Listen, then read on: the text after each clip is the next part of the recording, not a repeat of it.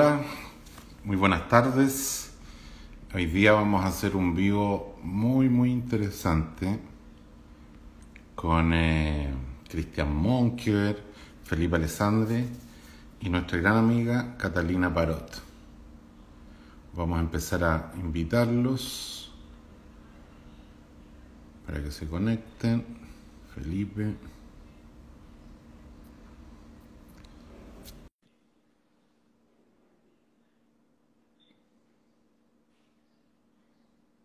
Así que bueno, vamos a conversar. Eh... Ahí está Felipe. Bueno, la Eli, la Eli el otro día estuvimos juntos ahí en Vitacura.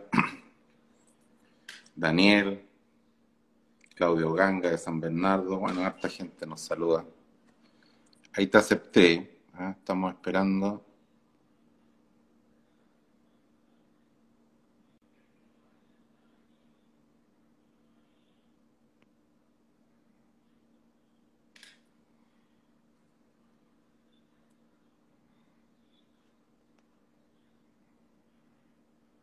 Ahí te envié de nuevo la solicitud, Felipe. Porque algo, algo pasó con la aceptación.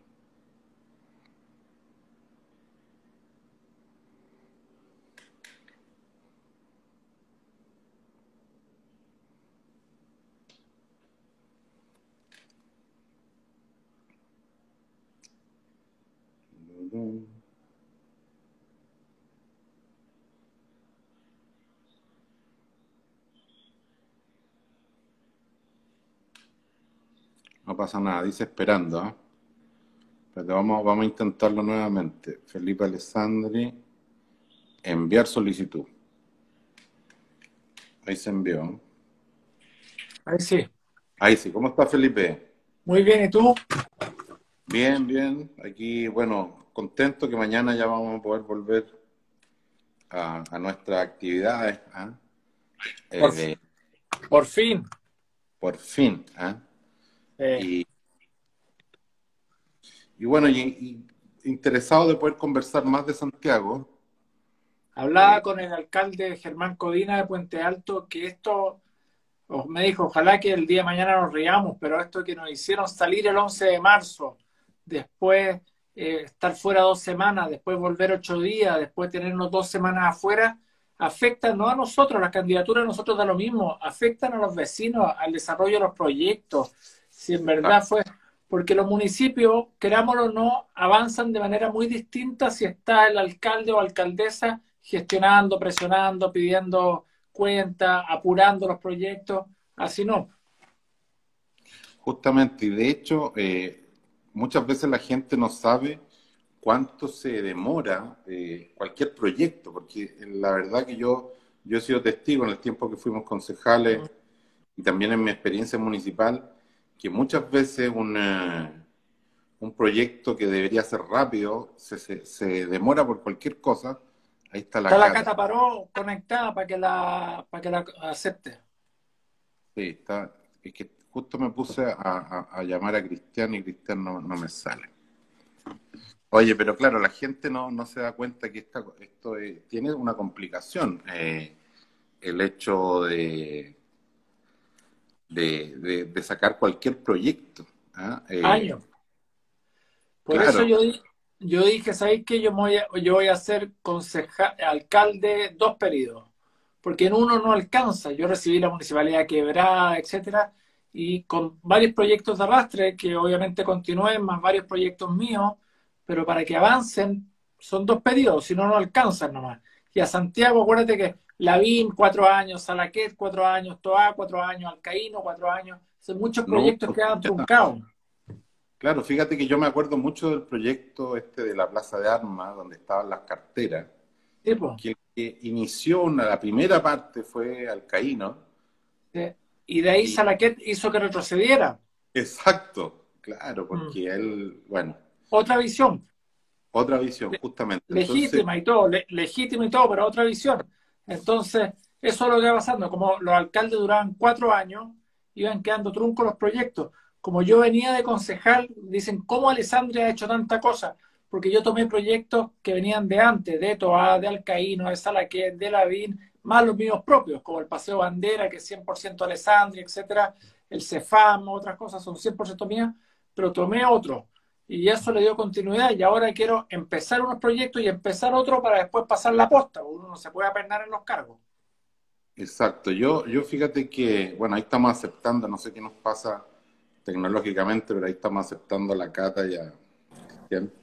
Hola. Hola.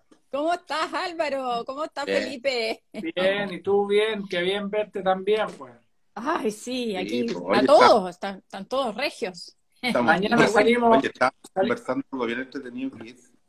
Eh, ¿Cuánto se demora un proyecto en una ciudad? Porque estamos comentando que el gran proyecto de los restaurantes de la Plaza de Armas, que pude acompañar a Felipe en su inauguración, partió con la alcaldía de Alcaíno y, se demoran los proyectos, son complicados, entonces eh, la gente a veces no, no, no, no, no se da cuenta de que eh, la presencia de la autoridad es muy importante para poder empujar los y, y, en eso, eh, bueno, yo felicito a Felipe que él, como concejal y posteriormente como, como alcalde, él siempre estaba en terreno, entonces eso permite empujar las cosas, mirarlas ahí en, en, vivo y, y poder, digamos, gestionar, que al final es lo que más hacen los, alcaldes.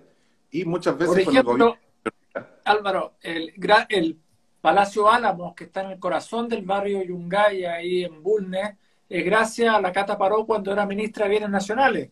Ese inmueble que era de Bienes Nacionales, la Cata lo entregó y hoy día, bueno, hoy día está cerrado por la pandemia, pero es un centro comunitario para ese sector de Santiago. Además, fue la recuperación patrimonial de un inmueble maravilloso, eh, como el Palacio Álamo, así que son obras que van a, eh, inaugurándose, pero en un periodo de cuatro años no alcanzan. Por eso yo estoy seguro que la Cata, si va de gobernadora, ocho años. A juicio mío, ocho es, suficiente. Algunos dirán doce.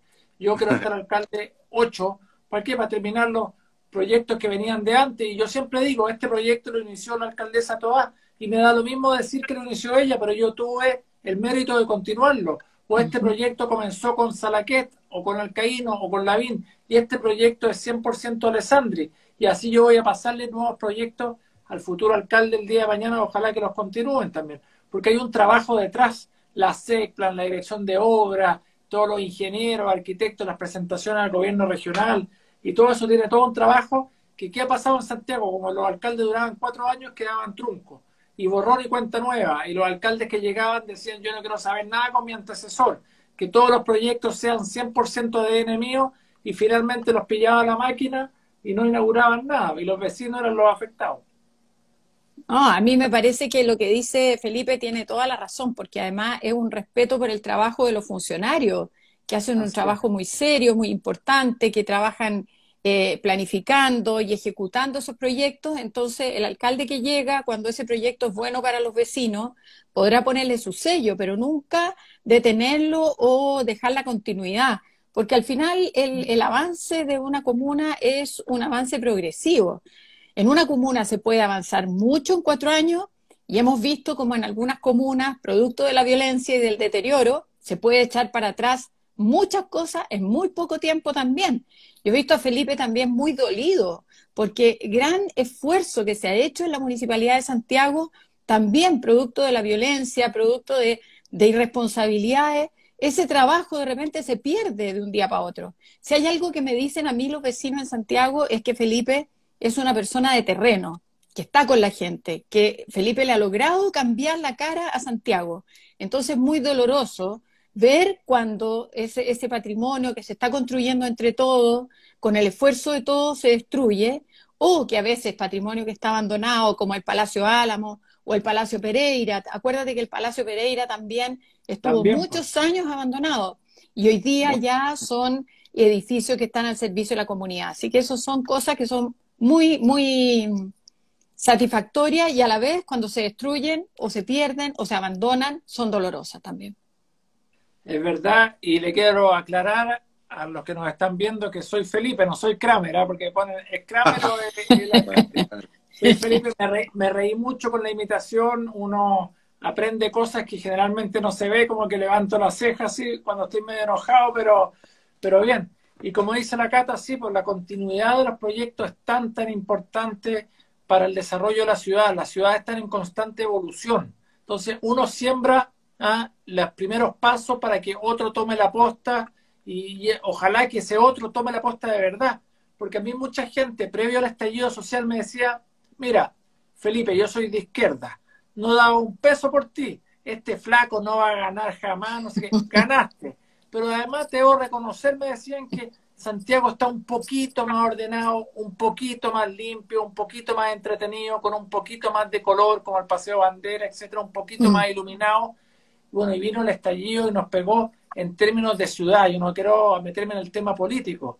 ¿ah? Sí, pero en, estamos hablando en términos de ciudad nos pegó muy fuerte. La destrucción, los locales que tuvieron que bajar las cortinas, en los emblemáticos son los músicos ahí abajo el Crown Plaza, los hostales, los pequeños eh, los boliches. Con Álvaro hemos estado tratando de ayudarlo lo más posible, pero ha sido muy complejo muy, y esperamos recuperarlo. Hoy día tuve una reunión, un Zoom, a las 7 con el Molchino, que está detrás del Instituto Nacional, ahí en Arturo Prat, y también a ellos les tocaron todas las manifestaciones, después el estallido, después la pandemia, entonces me decía, Felipe, nosotros ya a esta altura ya no nos queda nada, ni un ahorro.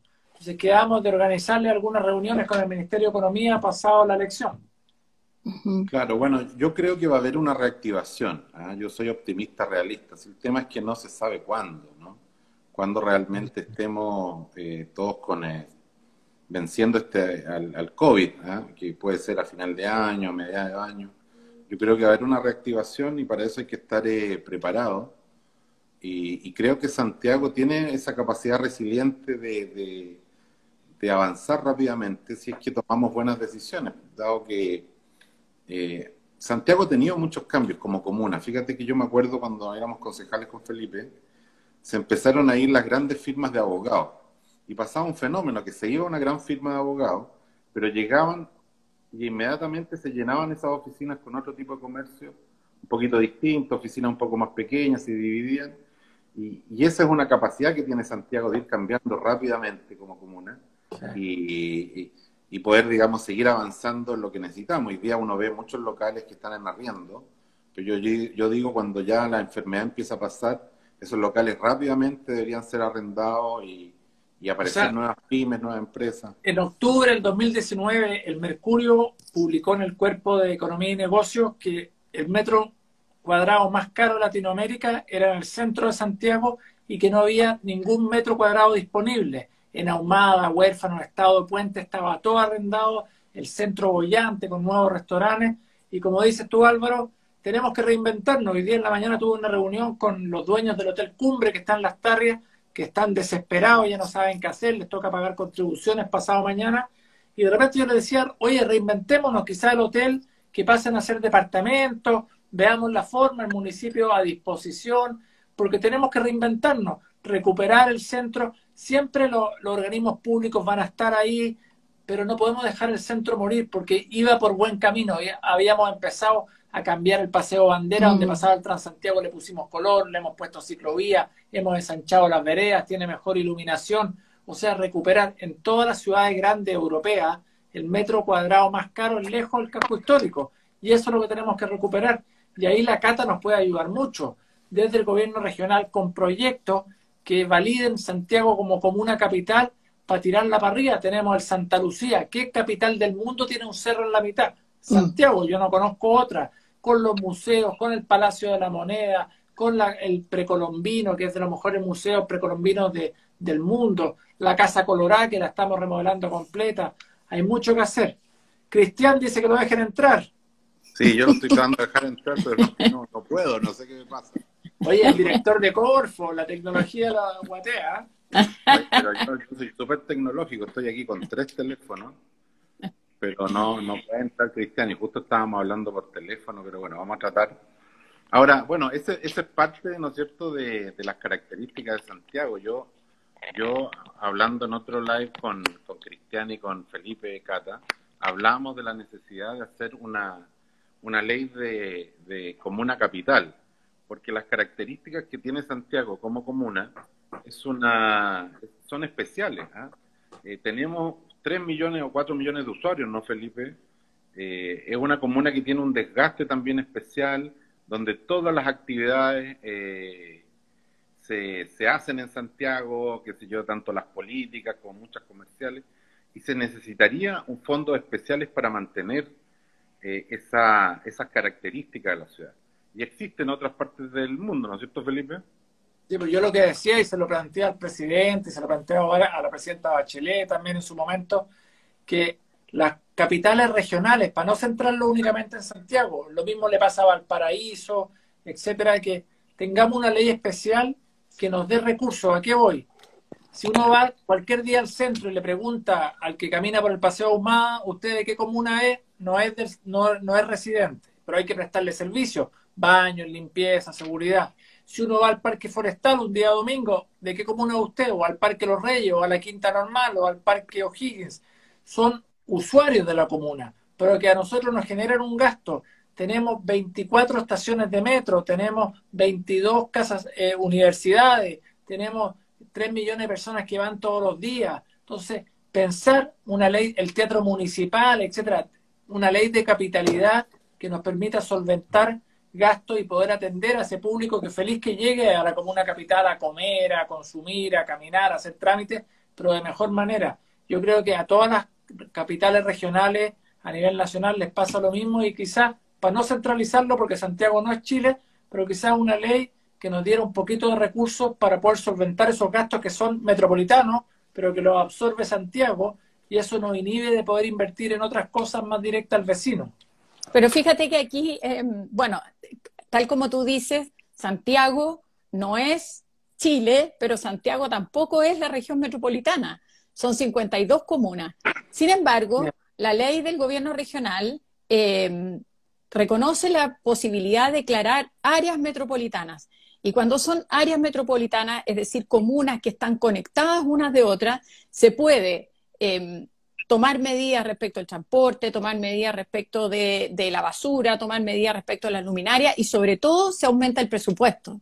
Entonces, efectivamente, es posible en aquellas comunas que están eh, muy cerca y que comparten servicios, declararlas como áreas metropolitanas o subáreas metropolitanas y entonces sí se van a canalizar muchos más recursos. Eso ya está establecido en la ley y a lo mejor se puede hacer un perfeccionamiento desde, bueno, van a haber mucho, ahora vamos a hablar con Cristian Monkever, que es candidato constituyente, y yo creo que hay que fortalecer el proceso de regionalización, darle más atribuciones a los gobernadores y también por ahí puede venir algún cambio que aquellas comunas que son comunas donde se recibe más tráfico de población tengan también mayores recursos y mayor atención.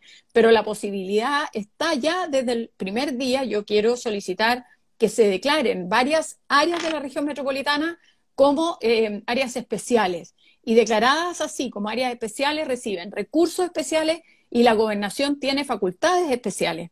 Yo quiero dejar súper claro que yo voy a ser un aliado de los alcaldes, no una autoridad superior, ni que vaya a dictar la, eh, a, ser superior de nadie jerárquicamente ni nada, sino que un aliado que trabaje de la mano de los alcaldes en beneficio de los vecinos y ayudar a canalizar, por ejemplo, todos los recursos que puedan ayudar al arreglo de vereda, al arreglo de áreas verdes, etcétera, y a mejorar los servicios, porque en el fondo, cuando uno se alía con el alcalde, está trabajando por los vecinos. Y esa es la verdad. Sobre todo en el caso cuando tenemos un alcalde y aquí a Álvaro como concejales, que son dos personas que trabajan muy de cerca y muy en la calle con los vecinos. Yo veo cuando salimos con, con Felipe durante, antes de que empezara la cuarentena, cómo la gente lo saluda, lo reconoce en la calle, en la feria, le habla en todas partes. Entonces, cuando se hace un trabajo en equipo y un trabajo en terreno, toda la ayuda que uno le presta al alcalde es una ayuda que le presta al vecino.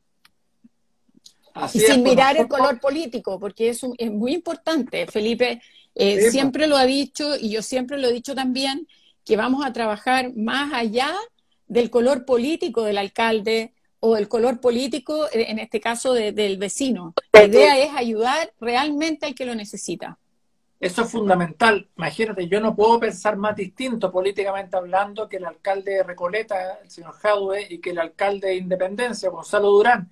Y sin embargo, los tres formamos una asociación, porque somos colindantes, con Independencia, Recoleta y Santiago que se llama Mapocho La Chimba, para pensar un área geográfica común al otro lado del río Mapocho, ya a este lado, lo que es Mercado Central, Estación Mapocho, etcétera, juntos, y ellos en las áreas de ellos en conjunto. O sea, los alcaldes nuevamente llegamos antes y dijimos, oye, pensemos este territorio de manera común, no que el límite comunal nos impida de poder pensar políticas públicas comunes. Y tenemos esta asociación. Pero ¿qué nos pasa a los municipios en general? Yo hago el chiste de que Santiago es una pituca sin lucas, pero en general Recoleta, Independencia, oye, tenemos las ganas, pero nos faltan las lucas.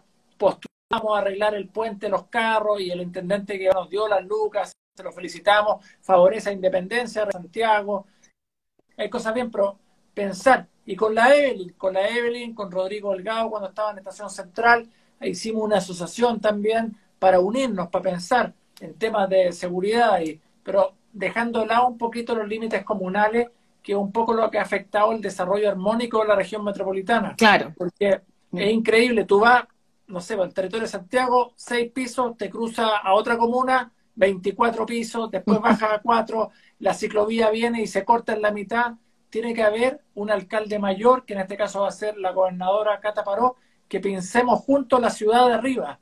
¿ah? De repente mirar desde arriba un poquito y cómo podemos planificar esta tremenda ciudad enorme de 7 millones y medio de personas, pero que haya la misma calidad en las canchas, que las ciclovías sean todas iguales, que los CEFAM sean todos iguales, que la luminaria sea la misma en Santiago que en La Pintana, ir trabajando todo eso, dejando de lado los colores políticos. Y ahí tú me das plena confianza, porque a mí me tocó estar con otro intendente que, oye, súper simpático, nada que decir, pero a la hora de distribuir los recursos están los números, esto no es un invento, 80-20, 80 para los de la nueva mayoría y 20 para los de Chile Vamos. Y así no se construye ciudad, pues no se construye ciudad.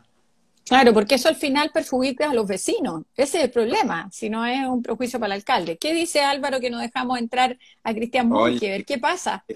Le mando, le mando la invitación, pero no, no, no sé si él no la acepta o, algo pasa.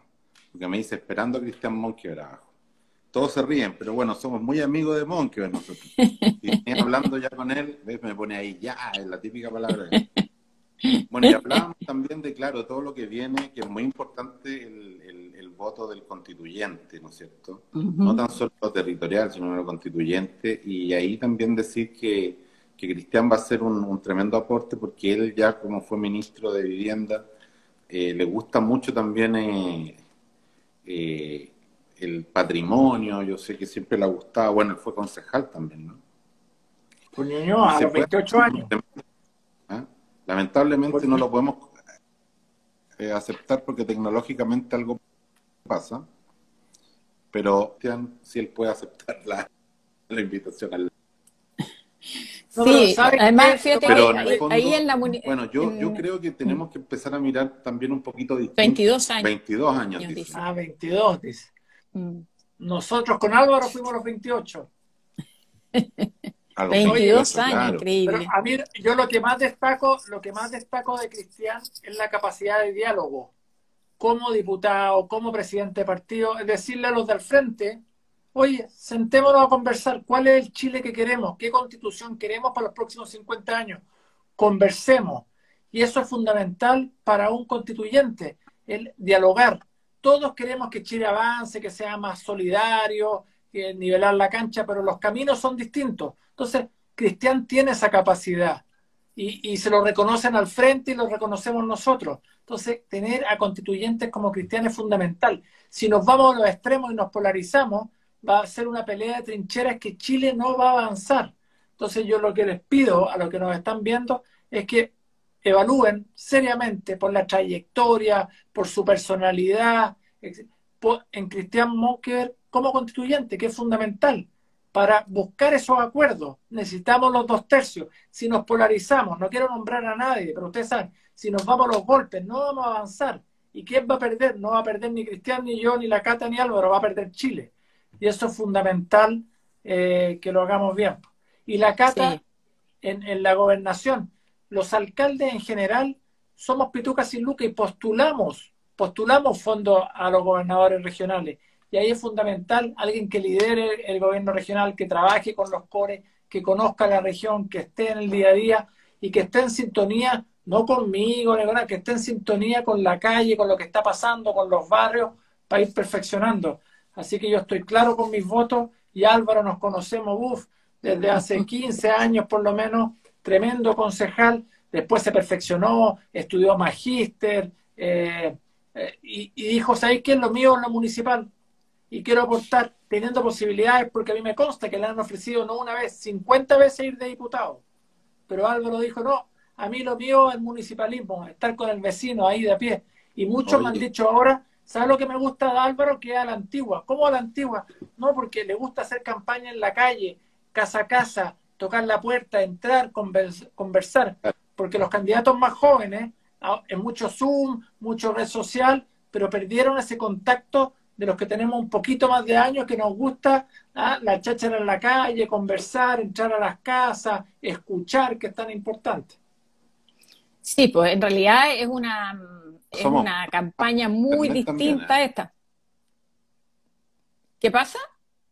Yo de hecho cuento que esto lo vamos a subir a, Spotify también. Aunque Cristian no pudo entrar, seguramente el teléfono de él es medio malo. Ahí está peleando. Lo que pasa es que tenemos eh, que, entre todos nosotros, seguirnos para poder... Eh, ah, yo estoy segura de sigo a todos, pero a lo mejor alguien del grupo no está siguiendo al otro. Puede ser. Ahí bueno, pierde el voto, ¿ah? Pierde el voto. pierde el voto. Oye, pero no, no, alguien, alguien. Yo no digo que sea él. Oye, después haremos, después haremos un, un, live de los cuatro. Fíjate, a mí me gusta mucho la tecnología, yo creo que a Felipe también, ¿eh? Porque nosotros... a mí me gusta mucho, pero... Pero nos gusta. ¿eh? Pero nada reemplaza el cara a cara. El cara a cara, no, nada, nada. Por eso yo reemplacé el, eh, y impuse este 70-30, 70%, de mi tiempo en la calle. Acuérdate, Raúl Alcaíno, que fue un gran alcalde, pero él se dedicó a estar 100% en la oficina. Y él lo dijo desde el primer día, yo vengo a ordenar acá, voy a entregar el municipio saneado, ordenado, etcétera, y, y, y yo lo mismo, pero 30% y el 70% escuchando al vecino, tratando de gestionar, y eso yo creo que me lo reconocen hoy día y lo agradecen, y voy a seguir así porque es lo mío, o sea, calle, calle, calle, a veces uno recibe insultos injustificados, otras veces será con razón, pero siempre en la calle. Y ahí uno agarra este pulso, pulso que digámoslo, le ha faltado al gobierno en este último tiempo. Yo no quiero, eh, a hoy día no, no es que todos seamos generales, pero ha faltado ese pulso de la calle que te da el estar en terreno, las percepciones, ver cómo los vecinos están pasando hambre, ver cómo el IFE focalizado no ha llegado a todo el mundo. Aunque el presidente, que es amigo mío, le tengo mucha estima, decía, oye, si aquí que hay hiperfocalización. Pero yo, yo mismo le tramitaba al vecino el IFE y le salía rechazado. Entonces era focalizado. ¿Y para qué decir el bono clase media? Que a partir del nombre fue malo, porque eran apenas 2 millones de beneficiarios y 15 millones de chilenos se consideran clase media. Entonces, cambiar eso, que, que la Pamela Giles no se abanderice como ella la triunfante, porque este ha sido un triunfo del Parlamento y de muchos que estábamos ahí en la calle abogando para que le llegaran recursos a los más necesitados y vamos a seguir en esa línea. Mira, yo creo que... Sí, perdón. Perdón.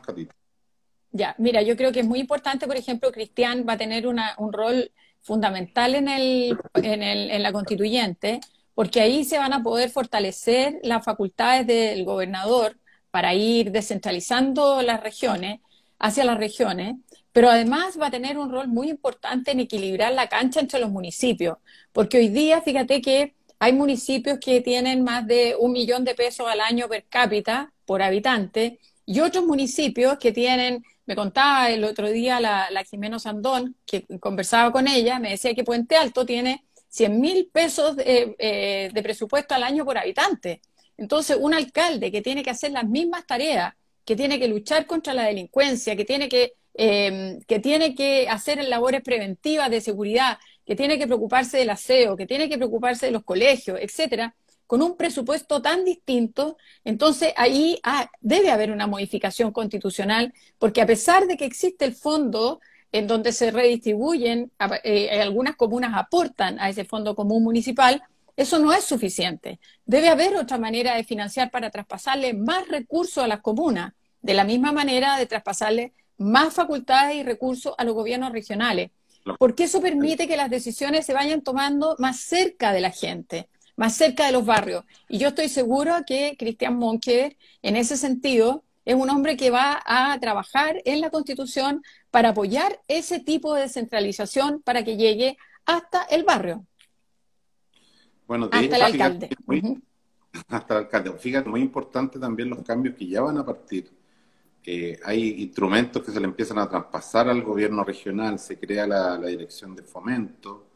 Eh, el, papel del gobernador va a ser muy importante y es muy probable que tenga que ir creciendo con el tiempo. De hecho, yo hablaba con un especialista y me decía que en la historia de la creación de la ley siempre estuvo pensado también que parte de los impuestos que harán los gobiernos regionales. Que también sería interesante porque al final, cuando tú tienes un gobierno regional con recursos, puede hacer más cosas. y, siempre faltan los recursos en el gobierno regional porque son muchas las necesidades, los proyectos que se presentan. Eh, de hecho, me acuerdo yo cuando nosotros partimos con Felipe, eh, el gobierno regional no le daba a Santiago, ¿eh? Eh, porque Santiago era como una rica, ¿te acuerdas Felipe cuando estábamos recién con Alcaíno? Y claro, eso ha ido pasando porque al final son muy pocas las, las comunas que realmente tienen recursos. Santiago, la verdad que genera, pero todo lo gasta, principalmente en, recursos humanos. Y, y, la verdad que se necesita un gobierno regional fuerte y fíjate que pasa otro fenómeno, que es bien, bien importante, que el gobierno regional a veces se ve un poco invisibilizado por lo mm. que es el nivel nacional. ¿ah? Eh, las decisiones se toman muy centralizadas y, yo creo que es un buen trabajo que tenemos que tratar de hacer de que la, capa regional tenga más fuerza y tenga más posibilidad de decisión, no tan solo con, con los fondos regionales, sino que también con lo que se traspasa del nivel central. Tanto es así, Álvaro, que fíjate que eh, yo pienso eh, eh, solicitar los primeros 100 días el traspaso del Serviu a la región metropolitana, porque de verdad no, yo entiendo que los ministerios están preocupados de fijar las políticas a nivel nacional y de muchos problemas a nivel nacional, pero nosotros necesitamos aterrizar las soluciones ahora en el terreno muy rápido. No, no puede ser que haya personas que postulan un subsidio y se demoran entre 8 y 12 años en recibir la respuesta a su subsidio. O no puede ser tampoco que haya terrenos del Servio, terrenos de bienes nacionales, de que son fiscales y que están ahí como terrenos abandonados, que son focos de delincuencia, de droga, etcétera. Necesitamos actuar mucho más cerca de los problemas y tener más facultades para ir rápidamente las decisiones. Porque yo entiendo cuando los ministerios son burocracias muy grandes y tienen que preocuparse del país en, completo, no, no es que uno esté culpando una administración u otra, estos son problemas de Estado. Entonces, pienso que cuando las decisiones estén más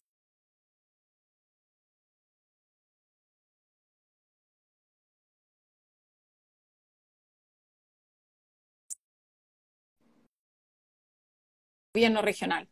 Yo espero que eso sea una posibilidad de avanzar en los primeros, en los primeros meses, porque existe la posibilidad de hacerlo durante el primer año, de poder hacer una gestión que realmente enfrente las, las tremendas desigualdades que hay en la región metropolitana con rapidez y con eficiencia.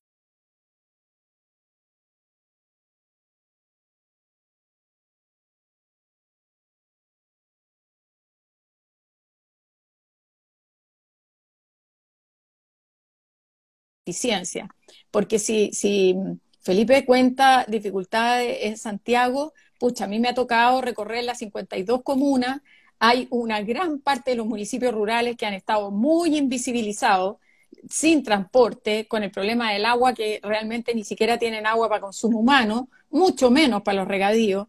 Entonces tenemos que enfrentar temas que son complejos y eso, mientras más eh, eh, facultades tengan los gobiernos a nivel regional, vamos a poder actuar más rápido. Y eso es lo importante, siempre en la línea de lo que fija el gobierno y siempre en la línea de lo que busca el país y el bien común del país, porque no puede ser una autoridad, esto no se trata de andar cada uno por un carril, se trata de eh, ser, y eso va a ser una dificultad que va a tener que ver cómo se va resolviendo en cada una de las regiones, cómo incluso los alcaldes, que son autoridades independientes, también funcionan dentro de un esquema de un país que tiene su autoridad y que fija sus prioridades.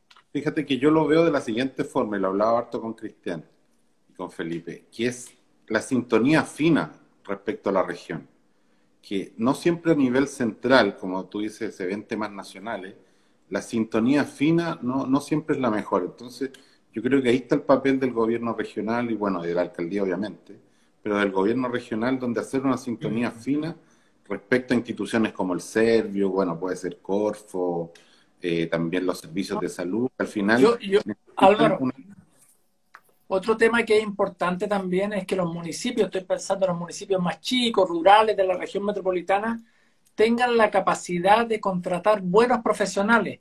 ¿A qué voy? Una vez hicimos una reunión ampliada, todos los alcaldes con su SECPLAN, secretario de planificación, y con el administrador del gobierno regional para ver cómo iban avanzando cada una de las postulaciones. ¿Y cuál fue la sorpresa que Providencia, Las Condes, Santiago, con buenos profesionales, una cartera de proyectos presentados al gobierno regional impresionante? Pero íbamos a municipios, a municipios chicos y no tenían proyectos o uno o dos. Tú le preguntabas al alcalde, ¿pero por qué? Es que, compadre, te decía, yo no tengo la capacidad de contratar un buen profesional que me haga los proyectos que requieren especialidades, ingeniero, arquitecto, etcétera, y que me los presenten. Porque cuando digo, oye, ¿quién se quiere venir a trabajar a la comuna XX rural de la, de la región metropolitana? Muchos levantan la mano, pero cuando diga yo tengo capacidad para pagar esto, no, pues hay que, no, entre que me queda una hora de la casa, hora y media, y además me van a pagar comparativamente un, mal sueldo, no, no, me conviene, y los municipios chicos están sin buenos profesionales. Entonces hay que preocuparse de eso para que postulen a los proyectos del gobierno regional, porque si no los grandes se los comen. Así es, tienes toda la razón.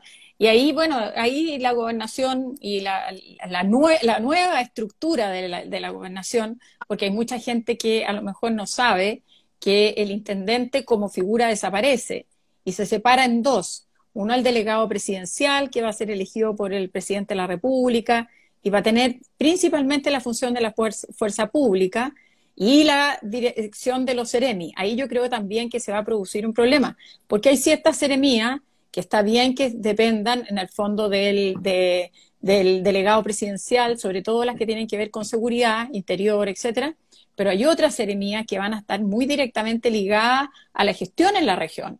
Y eso ahí a lo mejor va a haber que hacer un cambio, no lo sé, eso lo tendrán que analizar los constituyentes, eso es una tarea que le va a tocar eh, en forma muy importante a Cristian. Y Cristian con la experiencia que tiene, no solo como él fue de un partido, también fue ministro de vivienda, fue ministro de desarrollo social, fue ministro de las Express, o sea, tiene una tremenda experiencia para ayudar a ir tomando las definiciones de cómo se va estructurando de mejor manera el Estado.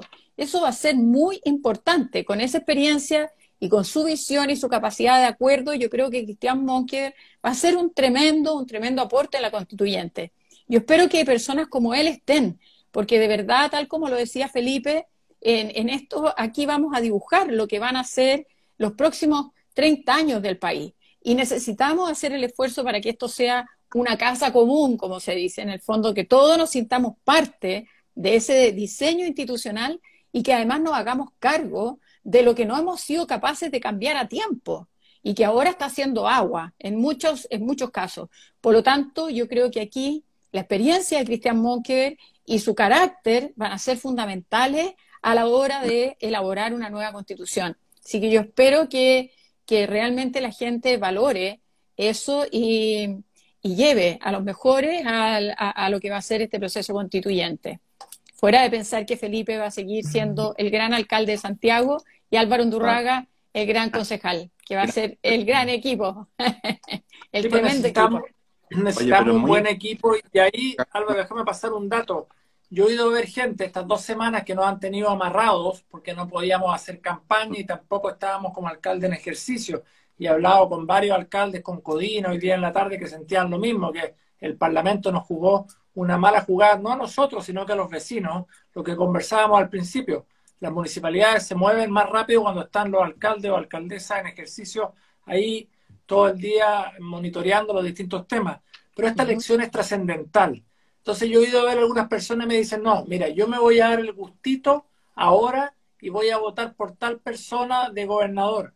No te des ni un gustito. Acá tenemos que marcar claramente, Cata Paró, que es nuestra gobernadora, que probablemente íbamos a hacer todo lo posible para que gane en primera vuelta, y si no, en segunda vuelta sí o sí va a ganar, pero el país no está para gustitos personales.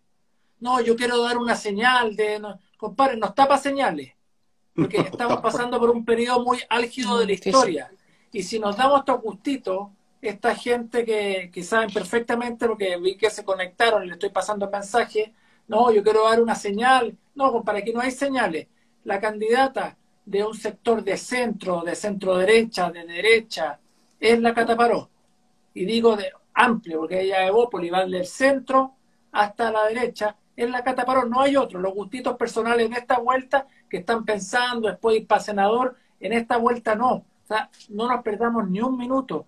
Catalina Paró, Cristian Munker, el país no está para gustitos, porque entre tantos gustitos miren cómo estamos y lo que ha pasado. Entonces, por favor, quiero ser súper claro en esto, que ir el 15 y el 16 a votar, llevar los candidatos claros y votar con una visión país, no de gustitos personales. Muy bien. Yo, yo eh, quería agregar que en realidad em, lo, que, lo que va a pasar finalmente es que nosotros tenemos que ser capaces de también escuchar, ¿no es cierto?, a, la ciudadanía y hacer los cambios necesarios para que llegar más rápido, eh, no, no, no, existan todas estas burocracias, que realmente las personas que estén en todos estos cargos, desde el concejal hasta la gobernadora, también sean personas que realmente estén mirando los problemas, que sean de terreno, que sean personas sensatas. Yo también valoro mucho eso también en Cristian y en ustedes dos, que necesitamos gente sensata, eh, eh, que, que, sean personas, digamos, no, no, no, no en los extremos. ¿ah?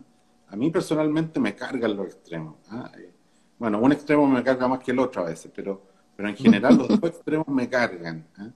Y, creo que nosotros representamos, yo le puse este live, estamos de acuerdo. Eh, nosotros estamos de acuerdo con los cambios, creemos que nos hemos preparado y somos personas que, que podemos ayudar a que esos cambios se hagan. Eh, yo, yo personalmente nací y crecí en Santiago, soy hondurraga de los que se toma el vino, no el que lo vende. Estoy en el Instituto Nacional, sé cómo las cosas funcionan finalmente. Entonces, me siento con la capacidad de representar a la gente y creo que Felipe, la Cata y el mismo Cristian son personas también que pueden representar lo que vive el santiaguino eh, común y corriente, ¿ah? que es el que vive con, problemas de seguridad, de locomoción, de, habitabilidad, etcétera, y queremos trabajar para mejorar esos, esos problemas.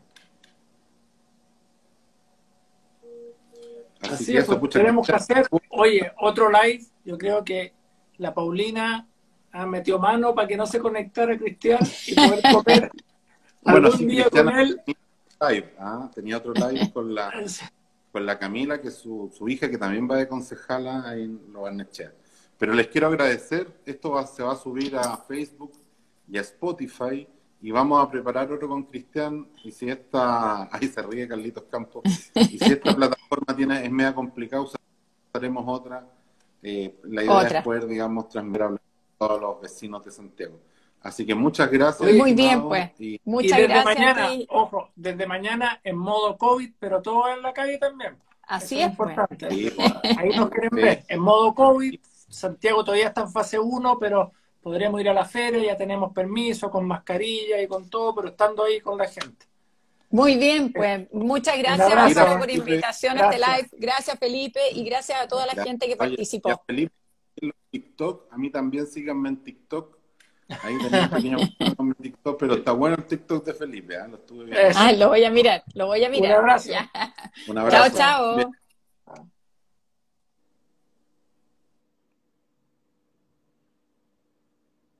Thank